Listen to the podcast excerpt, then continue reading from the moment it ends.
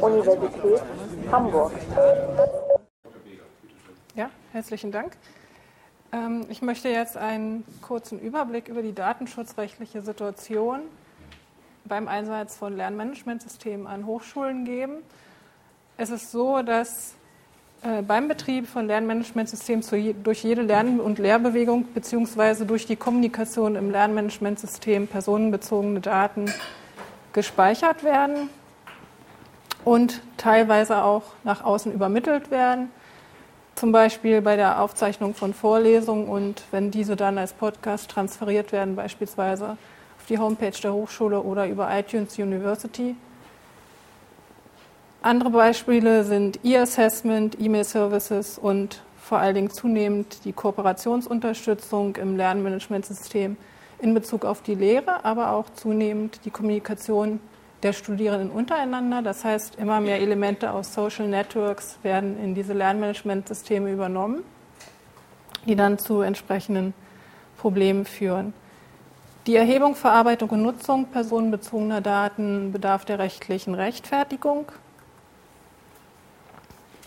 Und im Folgenden soll ein Überblick gegeben werden über diese rechtliche Situation kurz die allgemeinen Grundsätze des Datenschutzes, dann die Frage der Notwendigkeit einer besonderen Datenschutzregelung an der Hochschule, einer hochschulrechtlichen Regelung in Form einer Datenschutzverordnung.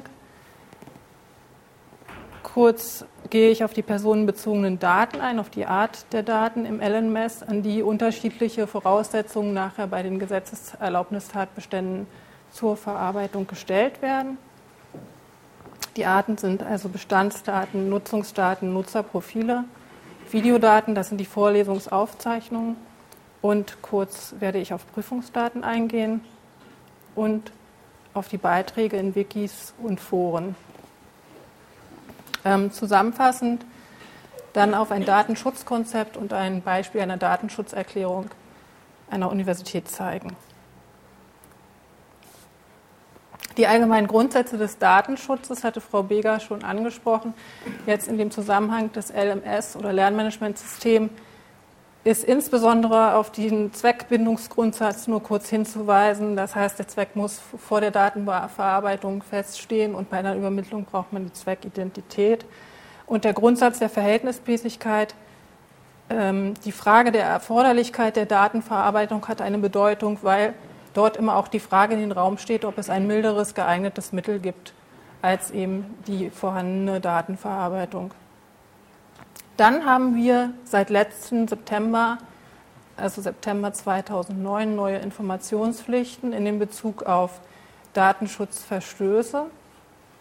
Das sind sogenannte Datenverluste, geregelt zunächst im 42a BDSG. Das BDSG gilt ja nun zunächst einmal für Hochschulen so nicht aber über die parallelen Regelungen bzw. Verweise über 15a TMG und 93 Absatz 3 TKG gilt diese Informationspflicht auch für Hochschulen. Das aber nur dann, wenn sie äh, Diensteanbieter im Sinne dieser Gesetze sind. Und das ist der Fall, wenn dieses Lernmanagementsystem auch zu privaten Zwecken durch die Studierende genutzt wird, durch Studierende genutzt werden darf. Ähm, das ist dann der Fall, wenn, ich hatte es schon gesagt, dass immer mehr Social Network-Komponenten in diese Lernmanagementsysteme ein, äh, Eingang finden. Äh, zum Beispiel, wenn die Studierenden Foren zu ihren Freizeitthemen und so weiter anlegen können. Diese Informationspflicht ähm, beruft sich also auf die Kenntniserlangung eines Datenverlustes, also dass Daten in die Öffentlichkeit beispielsweise gelangen, durch Studierende beispielsweise. So dann hat dann die Hochschule äh, den Betroffenen und die Aufsichtsbehörde, die datenschutzrechtliche Aufsichtsbehörde zu benachrichtigen und den Betroffenen nur, wenn eine schwerwiegende Beeinträchtigung für den Betroffenen droht. Das ist also eine schwierige Abwägung. Das Irrtumsrisiko liegt bei der Hochschule und somit ist dann auch der Studierende oder sonstige Betroffene, der Lehrende oder so, zu benachrichtigen.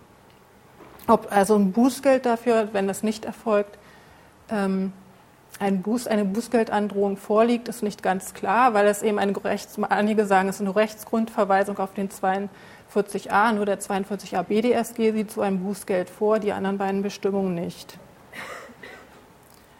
Die Frage nach, der Recht, nach den Rechtsgrundlagen der Datenverarbeitung an der Hochschule ist manchmal etwas kompliziert. Zum Teil müssen mehrere Regelungen und Bestimmungen aufgesucht werden. Zunächst einmal der allgemeine Erlaubnistatbestand in den Landesdatenschutzgesetzen. Die Datenverarbeitung ist zulässig, wenn sie zur Erfüllung der Aufgaben der Hochschule erforderlich ist, also Abwicklung von Studium und Lehre. Und ansonsten ist die Datenverarbeitung auf eine Einwilligung zu stützen, was aber schon im öffentlichen Bereich zu beachten ist, dass sie nur ergänzende Funktionen haben kann und sie muss freiwillig erteilt sein. Das kann schon ein Problem sein, wenn es um die Datenverarbeitung im Zusammenhang mit dem Besuch von Pflichtlehrveranstaltungen sich handelt. Zudem muss dann ein aufwendiges elektronisches Einwilligungsmanagement betrieben werden. Die Frage ist auch, ob die Einwilligung elektronisch in jedem Fall erfolgen kann. Das heißt, die Einwilligung ist eigentlich nicht das probate Mittel der Datenverarbeitung in einem Lernmanagementsystem. Dann gibt es die besonderen Erlaubnistatbestände. Zunächst einmal in den Landeshochschulgesetzen. In Niedersachsen haben wir dort äh, so einen Erlaubnistatbestand. Die Datenverarbeitung ist zur Abwicklung des Studiums zulässig, soweit sie erforderlich ist und jetzt kommt es und durch eine Ordnung festgelegt ist. Das heißt, die Hochschule hat tatsächlich die Aufgabe, eine Ordnung zu erlassen. Die wenigsten Hochschulen haben reine Datenschutzverarbeitungsverordnung, sondern man muss dann äh, mehrere Hochschulordnungen konsultieren, Immatrikulationsordnung, Studienordnung, Prüfungsordnung etc. Also ziemlich aufwendig. Und wie gesagt, wir haben die internetspezifischen Erlaubnistatbestände im TMG und TKG. Die personenbezogenen Daten im Lernmanagementsystem sind zunächst einmal die Bestandsdaten, also die Identitätsdaten und die studienbezogenen Daten wie Semester, Fach und so weiter. Dann Nutzungsdaten, das sind also die ganzen gelockten Zugriffe über die ganzen Aktionen in dem System, die Häufigkeit, der Zeitpunkt, die Dauer und die Auswahl der Dateien, die angesteuert werden. Dann die Inhaltsdaten, das sind die Lerninhalte und Tests, Übungen und Leistungsnachweise, Leistungsnachweise nach den Studienordnungen und die Einträge von den Studierenden in Wikis und Foren. Dann ist noch hinzuweisen auf besonders schützenswerte Daten, die in Paragraph 3 Absatz 9 BDSG genannt sind. Das sind also Daten und Angaben über die ethnische Herkunft, politische Meinungen, philosophische Auffassungen und Gesundheit. Diese Daten sind besonders schützenswert und sind nur bei ausdrücklicher Einwilligung des Betroffenen zu verarbeiten.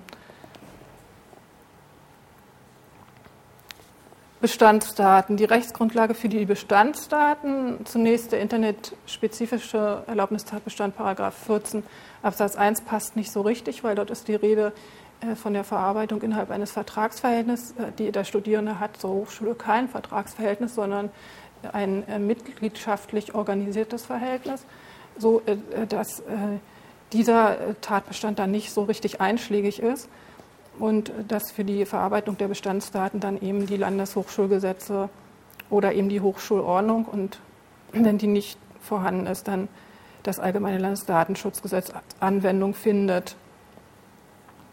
Diese dürfen nur so weit äh, verarbeitet werden, wie sie eben für die Nutzung des Lernmanagementsystems erforderlich sind. Und das sind zunächst mal die Daten, die hier aufgezählt sind: der Benutzername, Passwort, die Rolle, also der Status, Studierender, Lehrender, Gast und so weiter. Name, E-Mail, Anschrift, Matrikelnummer, Studienfach und Fachsemester. Die Nutzungsdaten sind, die Verarbeitung von Nutzungsdaten ist geregelt zunächst in Paragraph 15 Absatz 1. Und zwar dürfen diese verarbeitet werden, soweit sie dieses zur Ermöglichung der Inanspruchnahme des Telemediendienstes, also der Nutzung des Lernmanagementsystems erforderlich ist oder eben zur Abrechnung. Die Abrechnung spielt hier keine Rolle, weil es ist ein unentgeltlicher Dienst und da gibt es dann auch schon ein Problem im Hinblick auf die Verfallsdaten, nämlich grundsätzlich sind äh, diese Nutzungsdaten dann nach dem Nutzungsvorgang zu löschen beziehungsweise es besteht auch noch die Möglichkeit der Sperrung, sofern es gesetzlich vorgesehen ist oder eine satzungsmäßige Aufbewahrungsfrist besteht und satzungsmäßige Aufbewahrungsfrist, das müsste dann ein, wiederum eine hochschulrechtliche Regelung sein.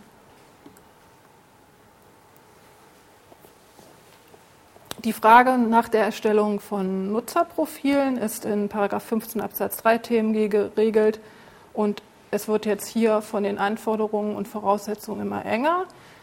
Dies ist zulässig nur zum Zweck der Werbung, Marktforschung und bedarfsgerechten Gestaltung des Telemediendienstes. Bedarfsgerechten Gestaltung des Telemediendienstes, das wäre, was hier bei der äh, Benutzung und Erhebung der Daten im LMS einschlägig wäre, wäre. Aber jetzt wird es ganz eingeschränkt, nur bei Verwendung von Pseudonymen und wenn der Betroffene nicht widerspricht.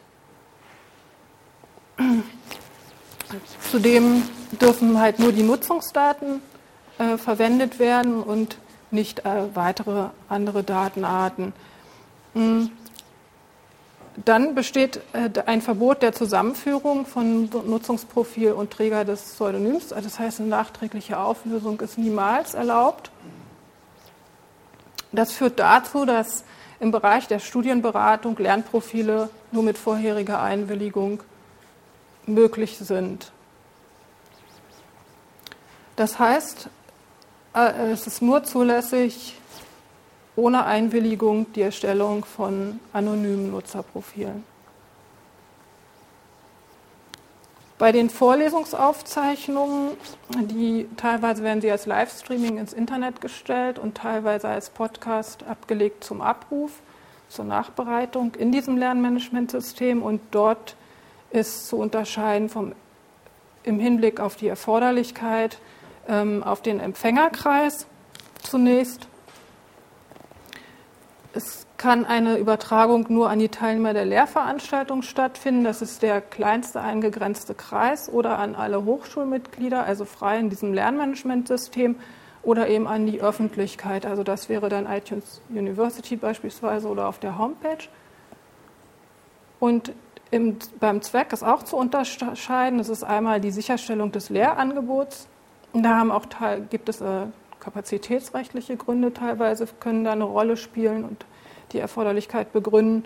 Die Erleichterung der Teilnahme, also Studieren mit Kind etc. Und die Information der Öffentlichkeit, das ist also als Aufgabe steht das in im Landeshochschulgesetz drin. Hier muss man aber sehen, dass es da auch ein anderes, milderes, geeignetes Mittel gibt, über die Aktivitäten der Hochschule zu informieren. Personenaufnahmen sind nach dem Verwaltungsgericht Stuttgart personenbezogene Daten. Und hm, das Verwaltungsgericht hat hier die Datenschutzgesetze geprüft und kommt zu dem Ergebnis, dass eine schriftliche Einwilligung dann notwendig ist, wenn eben diese Vorlesungsaufzeichnungen frei im Internet gezeigt werden. Das Gericht geht dann interessanterweise auch noch darauf ein, dass auch eine Regelung in einer Studienordnung möglich wäre. Dann müssten aber Art der Daten und Zweck dort drin geregelt sein. Das heißt, diese Studienordnung müsste sehr detailliert sein für, die, ähm, für diese einzelne Nutzung dieser Vorlesungsaufzeichnung. Das Gericht fügt dann auch noch an, dass es dann Probleme wiederum geben kann mit Artikel 12, also Eingriff in die Berufsfreiheit wenn eben diese Studierenden abgefilmt werden und in der Öffentlichkeit gezeigt werden, äh, wie sie dort lernen. Bei den Rechten der Betroffenen ist also zu unterscheiden einmal aus dem Recht der informationellen Selbstbestimmung und als zweites dann am Recht am eigenen Bild. Und da gibt es eben den Unterschied, dass beim Recht am eigenen Bild eine formlose, auch konkludente Einwilligung möglich ist die liegt bereits dann vor, wenn die Studierenden sehenden Auges der Aufzeichnung in den Vorlesungssaal gehen und an der Vorlesung teilnehmen. Und da hat man jetzt also diesen Widerspruch datenschutzrechtlich. Von den datenschutzrechtlichen Vorschriften her wird eine schriftliche Einwilligung verlangt und über das Kunsturhebergesetzrecht am eigenen Bild wäre also eine praktikable, stillschweigende Einwilligung möglich. Welches Recht wird jetzt angewendet? Und die Gerichte gehen dann meistens zum Schutz der Betroffenen aus. Ähm, also das ist noch nicht so ganz geklärt, welches da das Spezialgesetz in diesem Fall ist. Und ein Problem bleibt auch bei beiden Erlaubnistatbeständen oder Rechten, ähm, Einwilligungen, das ist nämlich die Freiwilligkeit. Und bei den Pflichtveranstaltungen, bei den Aufzeichnungen kann das ein Problem sein. Teilweise wird gesagt, äh, der Abruf von zu Hause wäre dann ja möglich, dann sind sie dort von nicht behelligt von der Aufzeichnung oder eben hinsetzen hinten im Raum. Aber dann ist die aktive Teilnahme durch Fragestellungen an der Lehrveranstaltung nicht gegeben und das könnte dann mit der Studierfreiheit ähm, kollidieren. In der Praxis sieht es auch bei unseren Mitgliedshochschulen so aus, die flächendeckende Aufzeichnungen machen, also ganze Archive von Vorlesungsaufzeichnungen erstellen. Die sind darüber, dazu übergegangen, Studieaufnahmen mit den Lehrenden herzustellen, ohne Studierende. Und, oder eben die Aufnahme einer größeren Gruppe von hinten, so dass die Studierenden im Wesentlichen nicht zu erkennen sind. Bei den Prüfungsdaten ist eigentlich nur eins zu beachten, und das ist das Verbot der automatisierten Einzelfallentscheidung. Das tritt also dann ein, wenn die Prüfung oder der Test automatisch durch das System korrigiert wird und die Noten ausgegeben werden. Es darf keine ausschließliche automatisierte Entscheidung, die den Studierenden beeinträchtigt, ergehen. Und das liegt aber schon dann nicht vor, sofern eine Remonstration möglich ist. Und das hat man immer bei den Nach Leistungsnachweisen, die äh, nach der Studienordnung und in der Prüfungsordnung vorgesehen sind. Da hat man das immer. Man hat ja das verwaltungsinterne Kontrollverfahren des Überdenkens und hat dort immer eine Einspruchsmöglichkeit. Bei diesen Selbsttests, also alles, was im Bereich E-Assessment liegt, also diese Tests, die im Lernmanagementsystem angelegt sind, hat man das äh, nicht und kommt dann in dieses Verbot der automatisierten Einzelfallentscheidung hinein. Man könnte noch, bedenken, noch überlegen, was ist dann die Beeinträchtigung des Studierenden. Naja, er hat die Mühe, das wieder zu wiederholen und so weiter. Und, aber allgemein kann das verhindert werden, indem eben eine Nachkorrektur durch den Lehrenden und Freigabe der Ergebnisse stattfindet.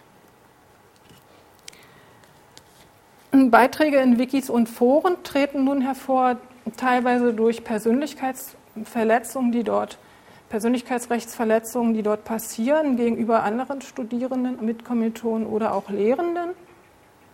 Und da stellt sich immer wieder die Frage, wer verantwortet eigentlich diese Rechtsverletzung, weil diese Foren ja bereitgestellt werden von den Hochschulen bzw. von Lehrenden eingerichtet werden.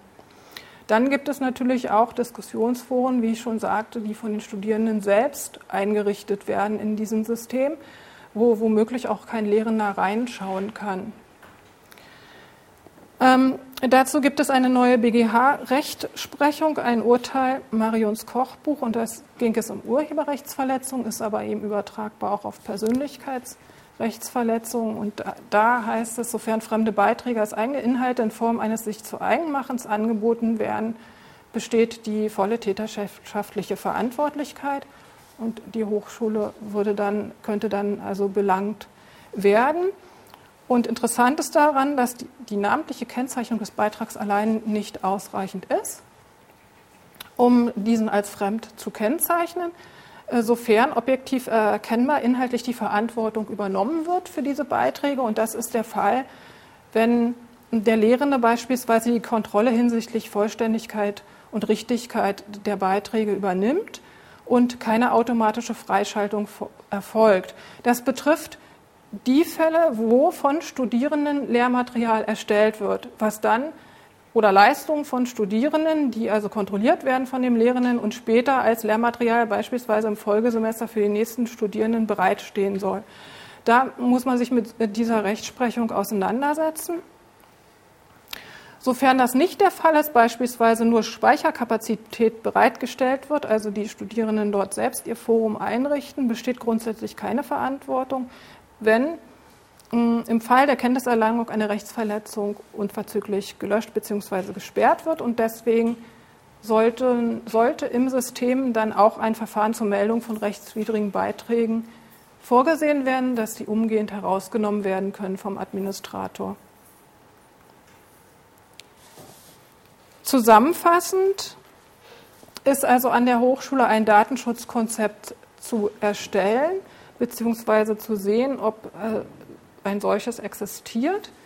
Zum einen ist ein Augenmerk darauf zu legen, auf die Rollen- und Berechtigungskonzepte, dann eventuell eine Datenverarbeitungsverordnung einzuführen, Und an den meisten Hochschulen sind diese Bestimmungen, wie ich schon gesagt habe, verstreut über verschiedene Ordnungen.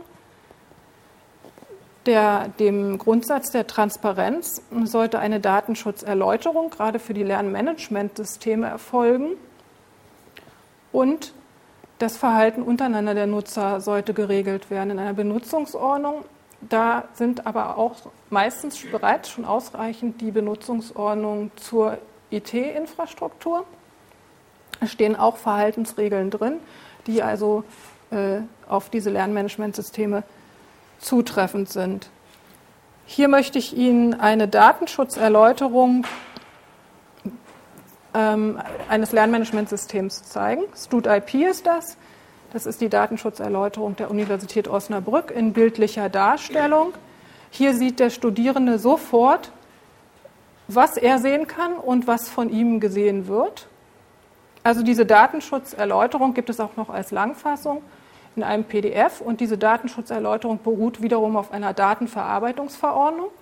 Also diese Universität Osnabrück hat eben ein solches Datenschutzkonzept umgesetzt.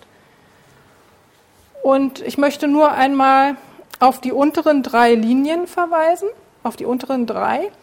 Also Sie sehen jetzt hier diese Daten in der senkrechten Spalte und in der waagerechten sehen Sie, wer das sehen kann. Ich selbst, jeder Student, jeder Tutor, jeder Dozent und so weiter bis zum Administrator. Und ganz unten, also erstmal die Farben äh, folgen dem Ampelprinzip.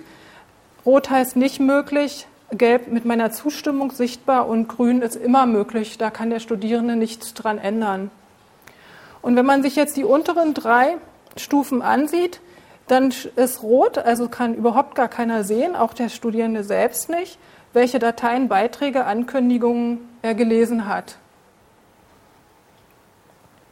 Also die Nutzungsdaten in Bezug auf äh, Inhalte, die angeklickt worden sind. Gelb ist dann Telefonnummer und Adresse, also die unmittelbare Identifizierung der Person. Die ist gelb, überall für jeden, also da bestimmt der Studierende allein drüber, wer ihn kennenlernen darf.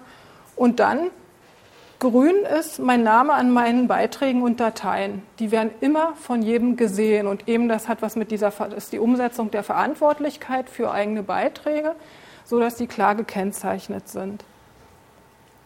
Also das ist ein Beispiel dafür, wie man ganz einfach sofort auf einen Blick eine Datenschutzerklärung visualisieren kann und jeder weiß, welche Rolle er hat, was er darf, was er nicht darf. Und damit komme ich zum Ende meines Vortrages.